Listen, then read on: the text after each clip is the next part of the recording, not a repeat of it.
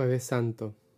Hoy eh, quise preparar una reflexión eh, especialmente del corazón,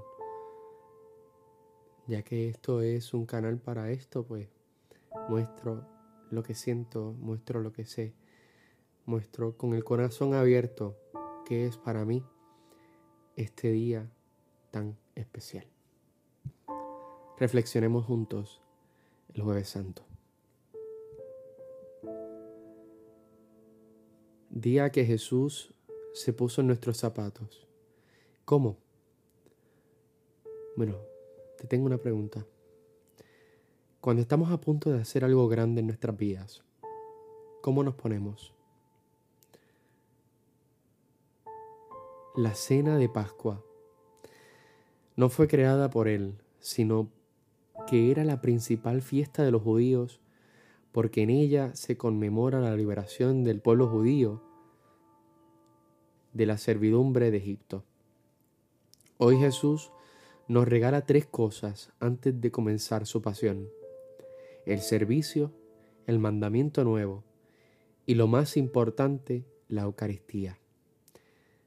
A pesar de que Jesús conoce lo que le pasará esta noche, nos vuelve a enseñar su reino, dándonos su amor.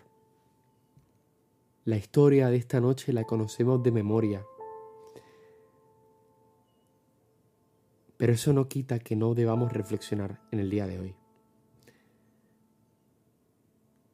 Hoy, esta noche, en esos tiempos de Jesús, era una noche tensa, una noche que marcaría la historia del mundo y de la iglesia, porque el Mesías, el Hijo de Dios, empezaba a vivir su pasión, y los discípulos no lo entendían como a lo mejor tú y yo no lo entendamos. Estaban de fiesta, pero el corazón de Jesús ya sufría por lo que venía. Jesús le habla a los apóstoles, pero sus mentes y sus corazones estaban distantes, como a lo mejor estoy yo al contemplar estos misterios. Jesús comenzaba a servirles aunque él comenzaba su agonía. Los apóstoles quedan desconcertados. El amor de Cristo responde a la ingratitud del ser humano. El amor del Mesías se convierte esa noche en Eucaristía. Su presencia la tenemos hasta el sol de hoy. ¿Todavía no te has dado cuenta? Yo no sé si tú eres un cristiano católico practicante o un católico que hace tiempo no va a misa, pero Cristo está ahí. Y si nosotros lo queremos para siempre, Jesús nos dejó el sacerdocio instaurado esa misma noche para poder reunirnos con Él en la mesa. Y sé que en estos momentos de la pandemia no podemos comulgar, y para algunos esto da igual, pero para otros el momento de comunión, como para mí, ya nos hace falta. Él nos dejó la Eucaristía para no dejarnos huérfanos. Jesús quiere estar en nosotros, de la misma manera que el Padre está en Él, que Él lo dijo en Juan 14:10. El Padre permanece en mí y se hace pequeño se hace misterio. Tal vez nosotros no lo comprendemos, como los apóstoles tampoco, pero ellos necesitaban sentirlo cerca. Esa noche Jesús les hablaba y a ellos no le gustaba, porque hablaba de su muerte. Unas verdades dolorosas. Y se preguntaban y se decían, Señor, ¿tu pasión? Eso no nos interesa. Eso sucede hoy en nuestro corazón. Que tengamos en nuestro corazón, Señor, a mí no me hables de tu pasión. A mí dame paz, déjame estar bien, estar feliz. Si eso pasa, pues despertemos y entremos en razón. De que nuestra felicidad es causa de su sufrimiento. Él tenía que pasar por este valle para yo ser libre, para yo ser amado, para yo ser perdonado. Queremos y necesitamos a un Cristo tangible y Él se queda en un pedazo de pan. Esta noche, viendo a los apóstoles preguntarse quién lo iba a entregar, podemos ver que no conocían a Judas. Lo que conocían de Él era un simple acto. Y Jesús conoce todo corazón. Y Jesús conocía su corazón.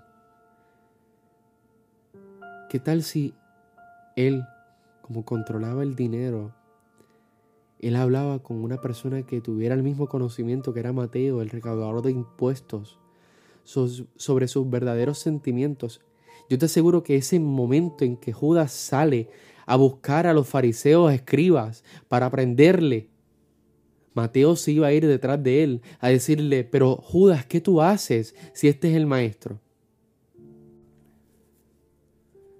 pero la escritura tenía que cumplirse. Inclusive, como vemos en Juan 13, 26 al 30, Jesús le da el pedazo de su cuerpo mojado en su sangre y le dice, lo que vas a hacer, hazlo pronto. Los apóstoles se preguntaron cuando Judas salió, ¿comprará lo que hace falta para la fiesta? ¿Dará algo a los pobres? Pero Jesús conoce todo corazón. Y esta traición le quebró el corazón porque aunque sí sabía que pasaría, como dijo en Juan 6:70, yo os he elegido a vosotros los doce, y sin embargo uno de vosotros es un diablo. Dolió el que se hiciese realidad. Judas salió y Jesús da un mandamiento nuevo. Os améis los unos a otros como yo os he amado. Juan 13:34 ya en camino al huerto de Getsemaní. Esta noche Cristo agoniza. Los poros de su piel se revientan y sudó sangre. Solo piensa en uno de tus dolores más grandes, vividos, para tener una pizca del sufrimiento de Jesús mientras suplicaba al Padre. Encima de sus hombros estaban todos los pecados del mundo, porque Él era la salvación. Allí Él estaba, sin contar con el apoyo de sus amigos, que prefirieron quedarse dormidos antes que ofrecer su cansancio por Jesús. El mismísimo Dios sentía soledad y temor. Qué noche la que le esperaba a la bondad personificada después de sufrir orando y antes de dar la vida por cada uno de nosotros. Cuánto desprecio y falta de amor al que más había amado. Hoy es un día para adentrarnos en este misterio de liberación del pecado y del mal que Jesús nos dio. No podemos hacernos ajenos, debemos encontrarnos con el corazón de Dios. Pensemos cuando han hablado mal de nosotros a nuestras espaldas, cuando nos han traicionado, cuando nos han abofeteado, cuando nos han hecho sentir como mierda. Pues todo eso se lo hacen hoy a Cristo, se lo hacen hoy a nuestro Dios. Y hoy Jesús, esta noche, vuelve a llorar.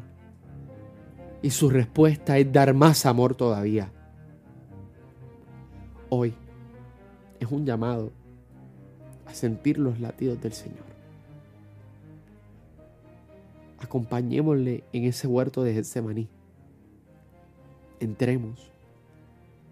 Jesús va a hablar y sufre contigo y por ti.